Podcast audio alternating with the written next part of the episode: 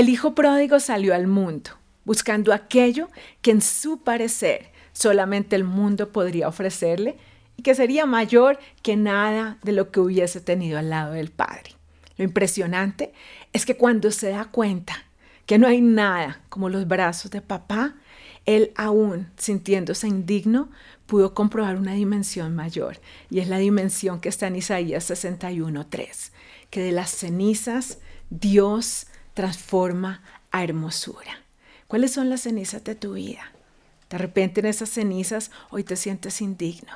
De repente en esas cenizas encuentras que no hay un perdón posible que te pueda alcanzar. Pero ¿sabes qué dice Dios de ti?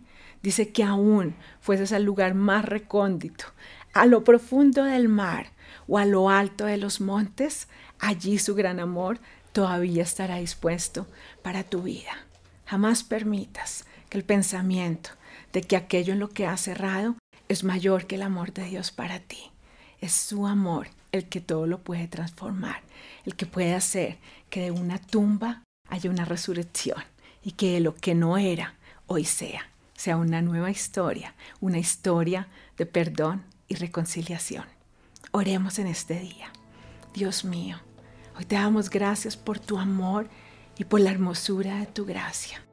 No la podemos entender, pero en ese amor hoy queremos refugiarnos, poner delante tuyo toda falta, todo pecado, todo error y confusión que nos haya mantenido lejos de tu amor.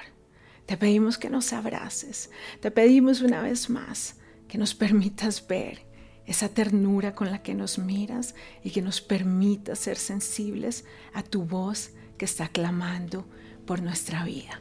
Hoy escogemos volver y que de las cenizas transformarás a hermosura. Esto es lo que tú haces en mí. En el nombre de Jesús oramos. Amén y amén.